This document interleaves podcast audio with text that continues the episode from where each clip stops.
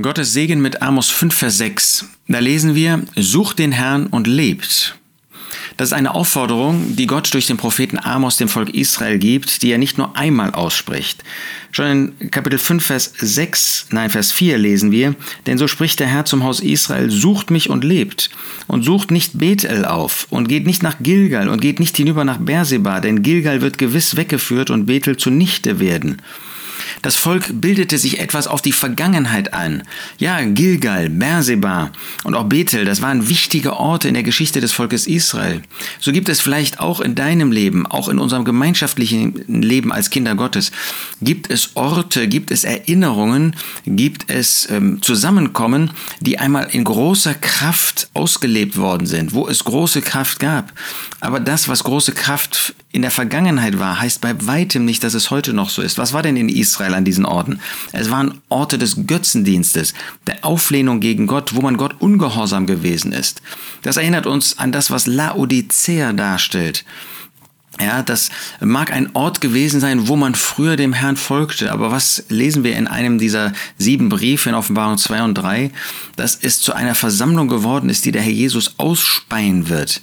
Wir können meinen, noch in der Tradition der Vergangenheit leben zu können.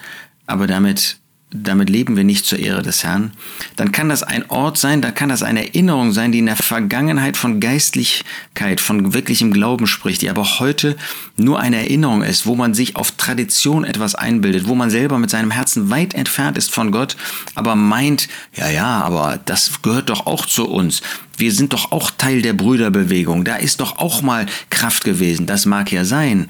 Aber entscheidend ist, was für einen Herzenszustand du heute hast. Was ich heute für einen Herzenszustand habe. Und wie der geistliche Zustand von uns an dem Ort aktuell ist. Such den Herrn und leb. Darum geht es.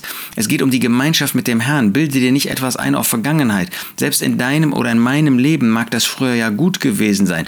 Mögen wir wirklich mit Feuer dem Herrn gedient haben. Mag diese erste Liebe vorhanden sein. Aber wenn sie heute nicht vorhanden ist, dann nützt dir die Vergangenheit nichts mehr. Such den Herrn und lebt. Wenn wir jetzt die Gemeinschaft mit dem Herrn suchen, wenn wir jetzt für den Herrn, mit dem Herrn leben wollen, dann werden wir auch den praktischen Genuss des Lebens haben. Wenn nicht, dann ist das alles Altes und dann kann der Herr sein Ja dazu nicht geben. Dann muss er uns unter seine Zucht bringen, wie er das bei dem Volk Israel getan hat. Such den Herrn und lebt heute. Lebe heute in Gemeinschaft mit ihm, dann wirst du heute gesegnet sein.